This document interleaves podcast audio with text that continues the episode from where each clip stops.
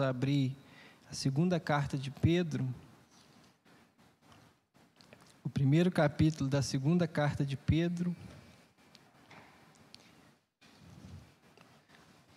À medida que os irmãos encontrarem, podem se colocar de pé. Nós vamos ler os versículos 1 até o versículo 8.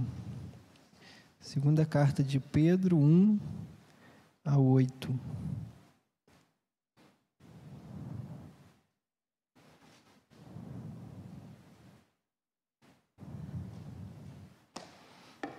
Amém? Os irmãos encontraram? Então eu vou fazer a leitura e eu peço que os irmãos acompanhem nas suas Bíblias. Diz assim: Simão Pedro, servo e apóstolo de Jesus Cristo, aos que conosco obtiveram fé igualmente preciosa na justiça do nosso Deus e Salvador Jesus Cristo. Que a graça e a paz lhes sejam multiplicadas no pleno conhecimento de Deus e de Jesus, nosso Senhor. Pelo poder de Deus nos foram concedidas todas as coisas que conduzem à vida e à piedade pelo pleno conhecimento daquele que nos chamou para a sua própria glória e virtude.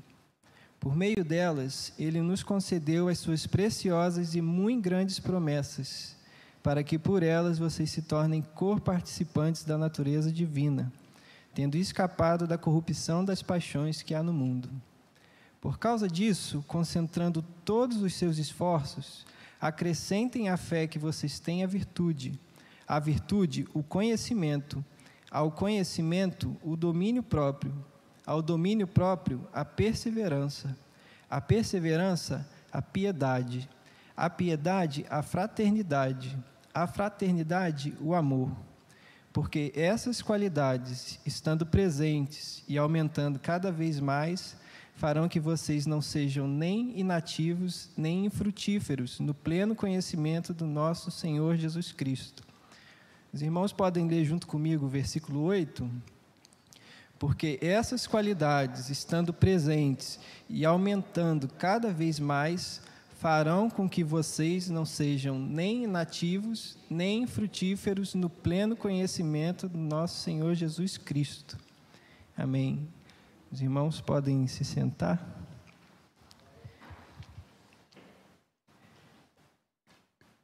Como o pastor já apresentou, né? Eu é, me converti na Nova Vida de Nova Iguaçu em 2010, 2009. Eu tinha mais ou menos 15 anos, mas cresci na igreja.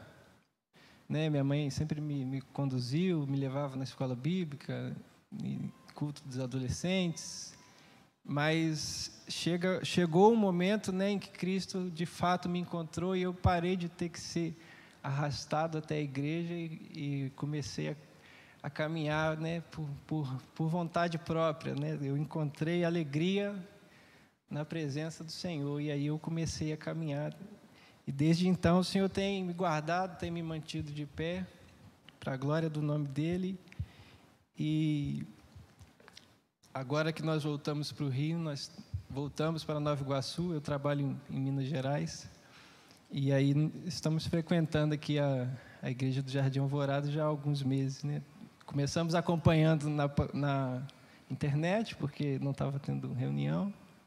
E agora, desde que voltou, nós temos procurado servir ao Senhor aqui. Então, que os irmãos possam me ver aqui como um servo dos irmãos. Né? Eu sou muito novo, eu sou, né, eu, eu me acho muito novo para estar aqui, mas aprove a Deus que fosse dessa forma. Então, vamos ver né, o que Deus tem para nos falar essa noite. Meu desejo é que o Senhor fale ao seu coração, que o Senhor edifique a sua vida, que o Senhor traga vida àquele que se encontra morto, àquele que se encontra sem vida, que o Senhor traga ânimo àquele que se encontra desanimado, que o Senhor possa abater aquele que se encontra ensoberbecido que o Senhor possa fazer o mover dele, o agir invisível dele aqui nesse lugar, amém? Que a palavra de Deus produza dentro de cada um dos irmãos que vai ouvir e dentro de mim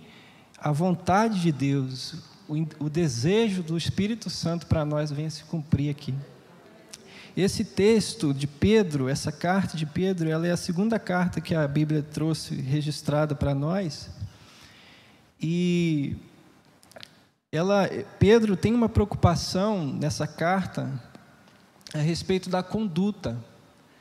Ele escreve essa carta da, da perspectiva de que em breve ele deixaria seu corpo, ele seria né, ele perderia sua vida, ele seria levado para Cristo, e aí ele escreve essa carta dessa posição, olhando para os últimos dias dele, e aí ele resolve relembrar o que ele já havia dito na sua primeira carta. Então ele faz uma rememória, ele vai é, explicando novamente aquilo que já tinha sido explicado a respeito de como os cristãos deviam se portar, como que eles deviam se posicionar, como que eles deviam agir que sentimentos eram próprios ao Filho de Deus, que sentimentos eram impróprios, que condutas eram próprias, que condutas eram impróprias. Então, é uma carta bem pequena, tem só três capítulos. E se, se os irmãos fizerem essa leitura em casa, os irmãos vão ver isso que eu estou dizendo.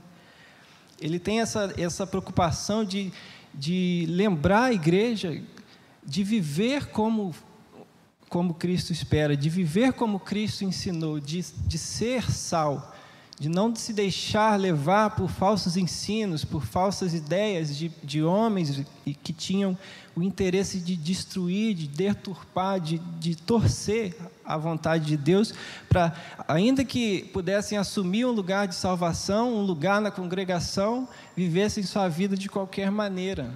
Então, Pedro está combatendo esse ensino, está combatendo essa ideia e dizendo não, o filho de Deus ele tem que andar com, em piedade, ele tem que andar de uma forma diferente. Não é simplesmente assinar ou ter uma carteirinha ou, ou estar entre nós e crer em algumas doutrinas. Nós devemos seguir integralmente o ensino de Jesus. Então essa carta vai trazer é, esse panorama, esse contexto, essa, esse clima Pedro estava nos seus últimos dias relembrando a igreja, como que deixando umas últimas palavras de lembrança. Olha, lembrem-se do que eu ensinei, fiquem firmes. Minha boca está seca, eu posso. Com licença.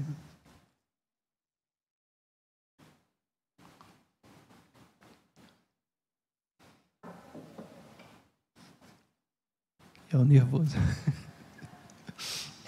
minha boca vai secando e secando. Quando daqui a pouco não sai mais nada. Então, é melhor hidratar logo.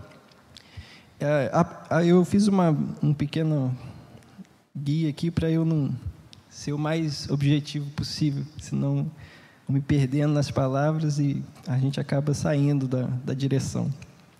Então, a palavra de Deus, ela ensina que o estado natural do ser humano, do homem, ou da mulher é rebelião contra Deus e seus princípios, sendo necessária a redenção dessa condição por meio de Jesus.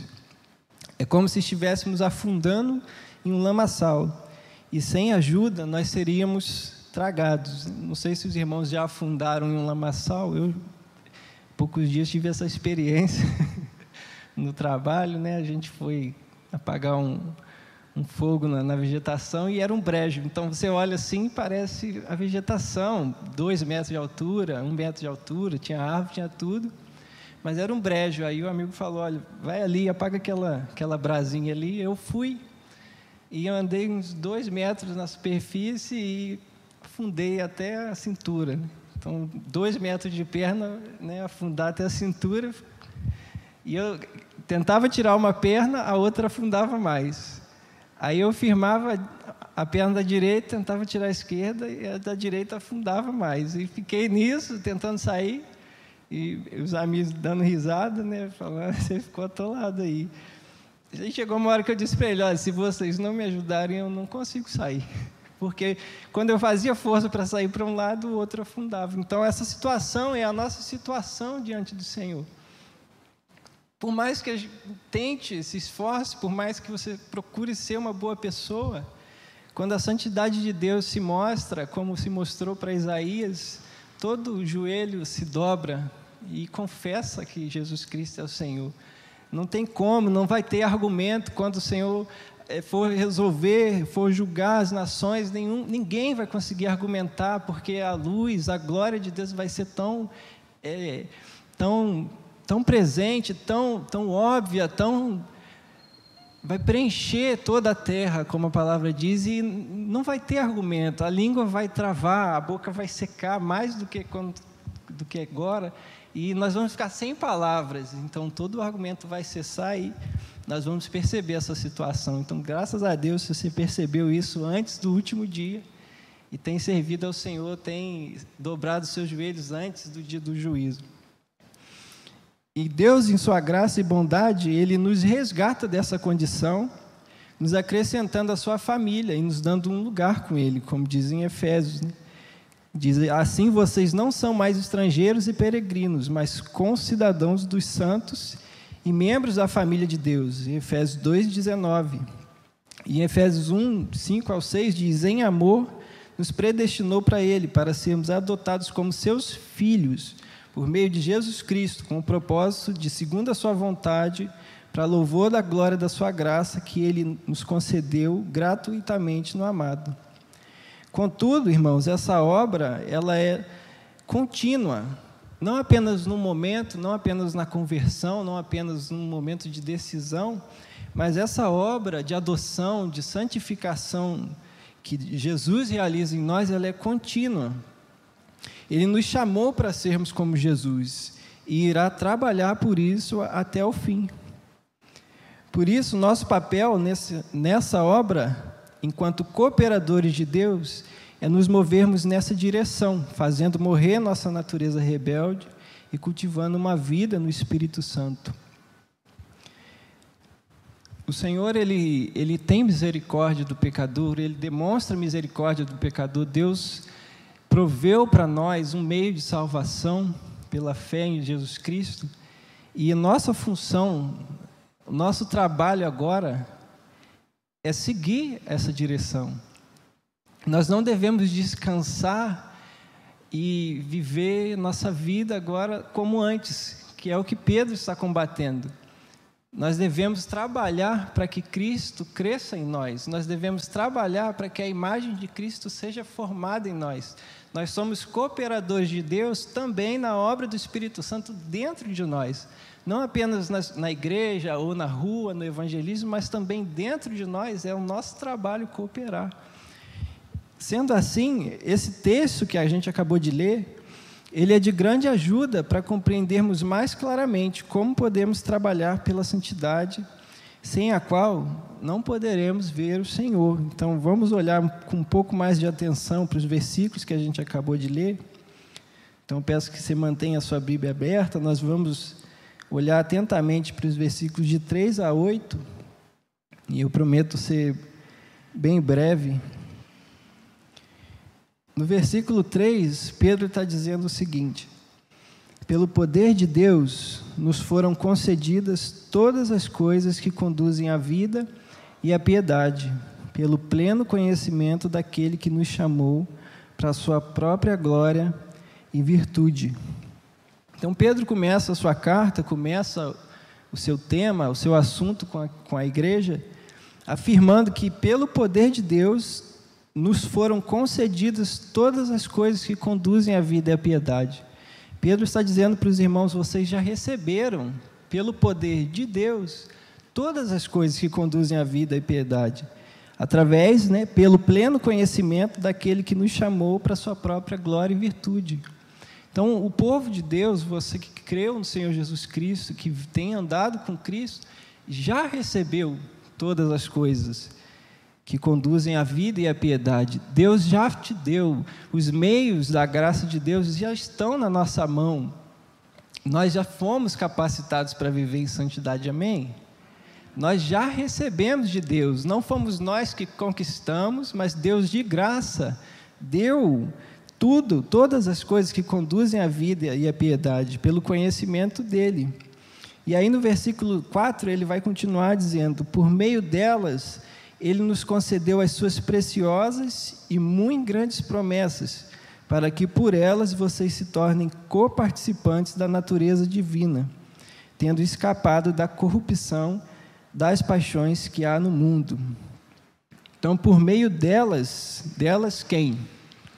Das coisas que conduzem à vida e à piedade que nós recebemos pelo conhecimento de Deus, nós podemos nos tornar coparticipantes da natureza divina e recebemos as preciosas e muito grandes promessas de Deus, tendo escapado da corrupção das paixões que há no mundo. Então, os irmãos lembram que eu falei que a situação da, do ser humano ela é como que se estivesse afundando num lamaçal? Nós não conseguimos sair. Mas se você teve um encontro com Cristo, se Cristo já entrou na sua vida, se você já conheceu o Filho de Deus e nasceu novamente, essas palavras são para você, são para mim. Essas palavras são palavras de ânimo para você, para mim e para a igreja daquele tempo. Deus já nos deu todas as coisas. Nós não precisamos procurar é, tentar nos esforçar para conseguir um jeito, Deus já nos deu o jeito. Nós, nós vamos ver onde nós vamos concentrar o nosso esforço, mas o caminho já está posto. Deus proveu um caminho para a salvação dos homens. Deus não deixou que a humanidade se afundasse no lamaçal, mas Ele mesmo sacrificou seu Filho para que nós tivéssemos oportunidade de caminhar com Ele. Então, por meio de, do conhecimento de Deus, Ele nos deu todas as coisas, no versículo 3, que conduzem à vida e à piedade, as suas muito preciosas, as suas preciosas e muito grandes promessas, e Ele nos deu a chance de sermos coparticipantes na natureza divina. Então, Pedro vai começar a apresentar para a igreja ah, atributos, virtudes, posicionamentos que são coerentes com a natureza de Deus. Nós temos visto né, na, nas lives e na, nos cursos, também no estudo dos Hebreus, que, que ela, Deus nos fez com o propósito de glorificá-lo. A palavra de Deus vai trazer esse contexto. Deus fez a ser humano com o propósito de glorificá-lo. Deus deu ao ser humano capacidades únicas que só nós possuímos, nenhuma outra parte da criação possui. E essas capacidades são para glorificá-lo, para dar honra e glória a Ele, para louvá-lo. Não é para a gente destruir a terra, não é para a gente satisfazer nossos próprios desejos de qualquer maneira, mas Deus tem uma direção. O problema é que o ser humano insiste em resistir, ele insiste em inventar o seu próprio caminho, insiste em ser seu próprio Deus. Então, para aqueles que são de Cristo, Deus deu todas essas coisas que nós vemos aqui do versículo 3 ao 5, para que por meio delas nós nos tornemos coparticipantes da natureza divina. Deus está nos dando a sua natureza através do Espírito Santo. Deus está formando em nós Cristo através do Espírito Santo. Então, nós somos coparticipantes da natureza divina e, as, e a corrupção das paixões que há do mundo já não dominam mais sobre nós. Talvez quando a gente ouve isso possa passar na nossa mente a dúvida, mas não é isso que eu tenho sentido. Minha vida não tem sido assim. A palavra está dizendo que eu, nós, eu tenho escapado da corrupção, das paixões que há no mundo, no entanto, elas ainda estão aqui. E, eu convivo com elas o dia inteiro eu ainda sinto tentação, eu ainda peco contra o Senhor, eu ainda tenho de me arrepender. E aí nós vamos ver o que, que Pedro vai continuar dizendo no versículo seguinte. Ele vai dizer: Por causa disso, por causa de tudo isso que Deus fez por vocês, que o nosso Senhor tem feito por nós, concentrando todos os seus esforços, acrescentem a fé que vocês têm a virtude, a virtude, o conhecimento, ao conhecimento, o domínio próprio, ao domínio próprio, a perseverança, a perseverança, a piedade, a piedade, a fraternidade, a fraternidade, o amor. Então, Pedro vai trazer para aqueles irmãos uma lista, uma corrente de, de sentimentos, de desejos, de virtudes, que a igreja deve se concentrar os seus esforços para acrescentar a fé. Nós não estamos ensinando, Pedro não está ensinando que salvação vem pelas obras. Pedro não está ensinando que se eu não mato, não roubo, e aquela história que todo mundo diz, então eu sou aceitável para Deus. Mas Pedro está dizendo: olha o que Deus fez por vocês. Deus já deu todas as coisas a vocês. Deus já deu suas grandes e muito preciosas promessas. Deus está fazendo com que vocês sejam coparticipantes da natureza divina. E por causa disso, em que nós vamos concentrar os nossos esforços? E aí ele responde, né, ele explica: acrescentem a fé que vocês têm estas coisas: virtude, conhecimento, domínio próprio, perseverança, piedade, fraternidade e o amor. E não só a fé, mas Pedro cria uma corrente, uma coisa vai sendo acrescentada à outra, não é, não é uma lista em sequência, tampouco é um cardápio. Então eu não posso pegar só um e também não quer dizer que é um nível de progresso. Então a gente começa com fé, depois a gente acrescenta virtude, e aí com o tempo acrescenta o conhecimento e no final o amor. A organização do, da, da, das características, das, das práticas, dos sentimentos, ela tem a ideia, traz a intenção né, de, de concatenamento. Uma coisa vai sendo acrescentada à outra, de maneira que todas elas trabalhem juntas, estejam presentes integralmente na minha e na sua vida. O nosso esforço, irmãos, diante do Senhor, é para que nós possamos refletir com clareza cada vez maior a imagem do Filho de Deus. Jesus era uma pessoa com virtude, Jesus foi alguém cheio do conhecimento, Jesus apresentou um domínio próprio abundante, eh, perseverou, ele, nele havia piedade como nunca houve em homem nenhum. Jesus demonstrou a essência da fraternidade ao dizer que não há amor maior do que este, aquele que dá a vida pelos seus irmãos. E Jesus era amor.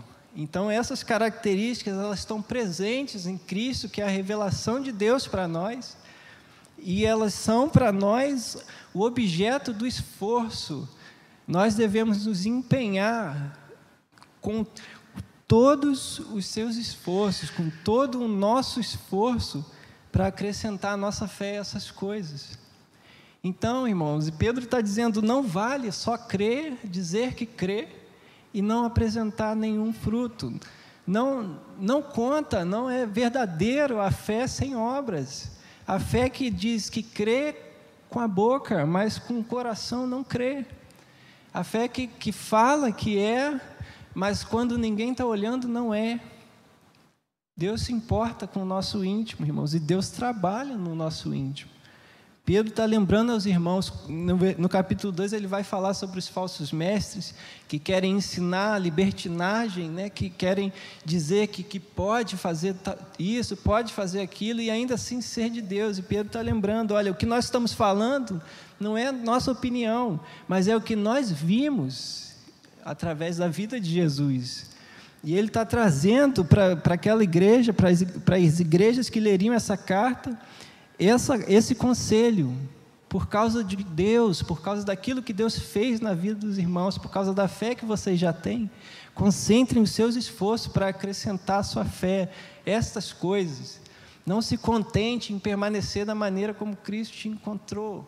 Não continue vivendo do mesmo jeito, mas trabalhe junto com o Espírito Santo para que essas coisas surjam na sua vida, para que você seja uma pessoa virtuosa, para que você tenha conhecimento, para que você tenha capacidade de dominar os seus membros, dominar a sua língua, dominar a sua mente, dominar a si mesmo, para que vocês sejam pessoas perseverantes, não desanimando em qualquer tribulação, não largando toda vez que fica difícil, que vocês tenham piedade, que você piedade é, é consciência da presença de Deus, é o andar na presença de Deus, é saber que em todo tempo Deus está presente, quando eu subo a escada, quando eu desço a escada, quando eu chego na igreja, quando eu saio da igreja, quando eu vou na escola, quando eu estou na escola, no trabalho, em todas as atividades. Então, sejam pessoas piedosas, pessoas que vivem na presença de Deus, que agem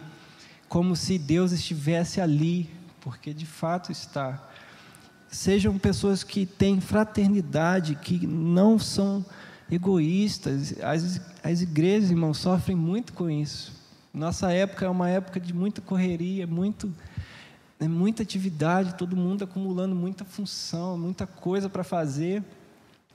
E a gente vai abandonando a fraternidade, vai, vai deixando de lado o próximo, vai deixando de lado o irmão, vai deixando de lado, vivendo só o nosso ali. Eu sou, eu sou desse grupo, eu venho, faço o meu trabalho, vou embora, pronto não me relaciono com ninguém. Se eu não faço nenhum trabalho, eu venho, assisto culto, vou embora. Pronto.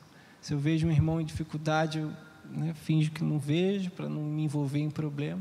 Isso é o contrário do que Pedro está trazendo, o contrário que, de como Cristo agia entre os seus. Cristo se envolvia no problema, Cristo ensinou a parábola dos bons samaritanos, que não tem nada a ver com o cara que está em apuros ali, mas ele para e se envolve no problema. E por último, o amor, que é, é a característica mais, mais, mais saltante, mais, mais priorizada né, na palavra, né, o amor. A palavra vai dizer que Deus é amor. Jesus vai ensinar a respeito do amor. E o amor deve ser objeto do nosso esforço. Nós devemos nos esforçar para que essas coisas estejam presentes em nós. E por quê, irmãos? O versículo 8 vai dizer: porque essas qualidades, estando presentes e aumentando cada vez mais, farão com que vocês não sejam nem inativos, nem infrutíferos no pleno conhecimento do nosso Senhor Jesus Cristo. Pedro está dizendo: olha, se vocês tiverem essas qualidades que eu falei, vocês, se elas estiverem presentes na vida de vocês e elas estiverem crescendo, elas farão com que vocês não sejam nem inativos, nem infrutíferos no pleno conhecimento do Senhor Jesus Cristo. Muitos de nós, irmãos, dentro dessa cultura do individualismo, têm, têm vivido a fé de forma inativa e infrutífera, Muitos têm afirmado crer com os lábios, têm, dizem, né, é uma frase muito comum. Eu tenho um amigo que ele é missionário, chama Nico. Ele é francês e ele trabalha numa comunidade em Belo Horizonte, né, numa casa para atividades para criança. E eu lembro né, quando a gente se conheceu e conversando, e ele falava: Olha, na França, as pessoas não creem mais em Deus. Então você tem que convencer elas de que Deus existe, você tem que brigar, lutar para ter uma oportunidade de falar de Deus, porque elas acham que você está falando uma coisa que não existe. Então esse é o desafio lá na França. Mas aqui é diferente, ele estava abismado, estava impressionado. Porque aqui na, na comunidade todo mundo conhece Deus. Toda vez que você vai falar com alguém, ele dizia, né? A pessoa diz que já conhecia Deus, ela desejava a paz do Senhor, ela dizia que, que lê a Bíblia e tudo, mas quando a gente visita a casa, quando a gente conhece a família, a gente vê que a pessoa, na verdade, não vive vida com Deus, né? Eles falam de um jeito diferente, né? Então ele fala bem simples, e eles falam: as pessoas não, não, não têm vida com Deus, elas não são amigas de Deus. E ele trazia essa, essa reflexão que a gente de dentro às vezes não percebe. Mas quando você vai tentar falar do evangelho com alguém, a, a pessoa, a primeira coisa para se defender, ela diz: Eu tenho muita fé em Deus. E Pedro está dizendo: muita fé não adianta. Eu quero que vocês acrescentem à fé essas coisas. Então, essa é, é uma linha para nós de, de, de entender para a nossa vida e também de abrir as defesas né, da, daqueles que, que não querem ouvir, que estão cansados de ouvir, Muita fé, irmãos, não adianta. Né? Claro que essa fé que eu estou me referindo é uma fé de boca. Então, ter muita fé em Deus não serve para muita coisa, a não ser que essas características estejam presentes e crescendo na vida daquela pessoa, na minha, na sua vida. Se essas características estiverem crescendo em nós, se nós estivermos concentrando os nossos esforços para desenvolvê-las, para trabalhar nelas, orando por elas, desejando ser como Cristo, então nós não seremos inativos nem infrutíferos. Então, se você tem se sentido dessa forma, tem se sentido inativo, estéril, sem fruto, examine seu coração. Pode ser que você esteja concentrando seu esforço no lugar errado. Pode ser que você esteja se empenhando pelas coisas erradas. E essas características não estão crescendo em você. Essa é a reflexão que eu queria deixar para a igreja. É, essa foi a palavra que Deus trouxe para mim e eu quero que, que os irmãos né, não, não reparem a simplicidade, né, o nervosismo, tá bom? Que Deus abençoe a vida de vocês e que nós possamos crescer nessas características, nós possamos crescer na fé não ficar estagnados. E se por acaso alguém que me ouve ou aqui ou na internet e, e não entende bem, não sabe bem, não sente, não, não, não tem essa experiência de saber que Deus já proveu para você o caminho, meu convite é que você se submeta à vontade de Deus, que você se, se renda, que você reconheça, que você pare de tentar tirar as pernas do lamaçal pela sua própria força e peça ajuda ao Senhor. E Deus vai estar com a mão estendida para você, a mão de graça, de perdão. E essas características vão habitar em você e você vai receber a alegria que vem do Senhor Jesus. Amém? Eu agradeço a oportunidade e passo a palavra ao pastor.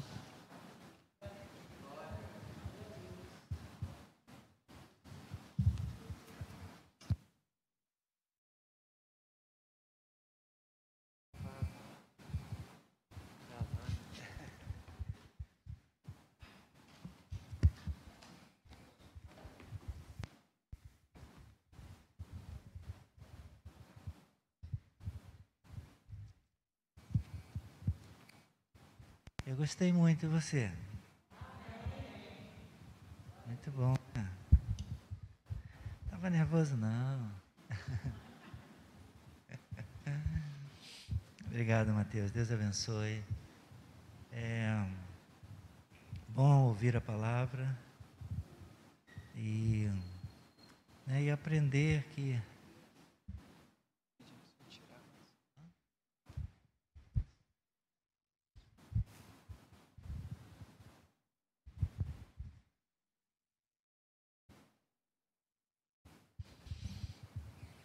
Não basta dizer que é crente, né? Dizer que crê em Jesus e continua inativo e continua infrutífero. Somos chamados é, como cristãos a seguir o crucificado e ressurreto, andar na presença dele. No dizer do apóstolo Pedro, é, aprendendo cada dia mais com a provisão de Deus para a nossa vida, a lançar mão daquilo que Ele já nos deu, Ele já nos deu as Suas grandes e preciosas promessas, Ele já nos deu todas as coisas que conduzem à vida e à piedade pelo pleno conhecimento dele e, é, e nos chamou daquele que nos chamou para a sua própria glória e virtude, por meio dessas coisas que nos foram concedidas, ele repete isso. Ele nos concedeu as suas muito preciosas e muito grandes promessas, para que por elas a gente se torne co-participante da natureza divina. Então ele diz: não se acomode. agora não, já estou salvo, agora Ele já me deu a fé, agora Ele já me deu as suas preciosas promessas, então eu estou indo para o céu e basta. Ele diz: não. É, uma vez que a gente escapou da corrupção das paixões do mundo, por causa disso, porque Deus já nos deu as suas muito preciosas promessas, esforce-se, concentre todos os esforços para que você possa é, potencializar essa fé, acrescentar a essa fé essas coisas todas que, que o Mateus lembrou a gente aqui da palavra, né? Acrescente a fé que vocês têm, louvor, a virtude, conhecimento, domínio próprio, a perseverança e tal. Para quê? Para quê? Para que vocês não se tornem, para que vocês não sejam nem inativos, nem frutíferos. Como é que está a sua vida? Você que nos acompanha pela internet. Você creu em Jesus, está vivendo a sua vida na presença do Senhor. Como é que está a sua vida? Está ativo? Está produzindo fruto para a glória de Deus? Está vivendo para a glória de Deus, desfrutando das riquezas, das promessas que Ele te concedeu? E está conseguindo é, se esforçar para acrescentar essas coisas? Ou está vivendo uma fé cuspigis, né? Como o pessoal dizia antigamente. Pessoal que dá aula, né? Pessoal que, professor, cuspigis, nada mais. Acrescente a sua fé essas virtudes, acrescente estas qualidades, porque se elas estiverem presentes, e olha a proposta de Pedro. Não basta que elas estejam presentes na nossa vida. Ele sugere que elas estejam o quê? Aumentando cada vez mais. Não apenas acrescente virtude à sua fé, e domínio próprio, e conhecimento, e perseverança. Não, que essas coisas se desenvolvam, que essas coisas cresçam na sua vida. Obrigado. Abençoe. Pode. Aqui. Ah, foi muito bom, muito bom ouvir a, a, a mensagem hoje pelo Mateus. Falar mais alguma coisa? A máscara. Então, que Deus abençoe sua vida, Mateus. Que Deus te abençoe. Continue, continue se, se esforçando, continue estudando para que Deus possa te usar, tá bom? Para a glória dele. Amém. Amém. E que nós também sejamos é, ativos e frutíferos na obra do Senhor, se esforçando para que essas coisas possam ser acrescentadas à nossa fé, à nossa fé, e a gente possa viver para a glória de Deus. Obrigado, Senhor, pela tua palavra. Obrigado por usar o Mateus de uma forma tão serena, tão firme ao mesmo tempo. Ó Deus, muito obrigado, Pai. Foi bom ouvir a tua voz, ouvir a tua palavra através da vida do teu servo. Nos abençoe agora, antes de deixarmos este lugar. Abençoe-nos agora, Senhor, também quanto aos dízimos e às ofertas pois nós também temos aprendido a viver uma vida próspera, uma vida abundante, uma vida de fidelidade e de amor ao Senhor e à tua obra.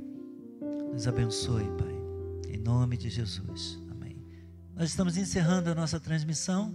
Eu quero agradecer a sua participação, sua companhia até aqui e convido você para a próxima live sexta-feira às 8 da manhã no Facebook ou no fim de semana a, participando aqui com a gente do culto presencial ou acompanhando pela internet, tá bom? Um forte abraço para você, Deus te abençoe.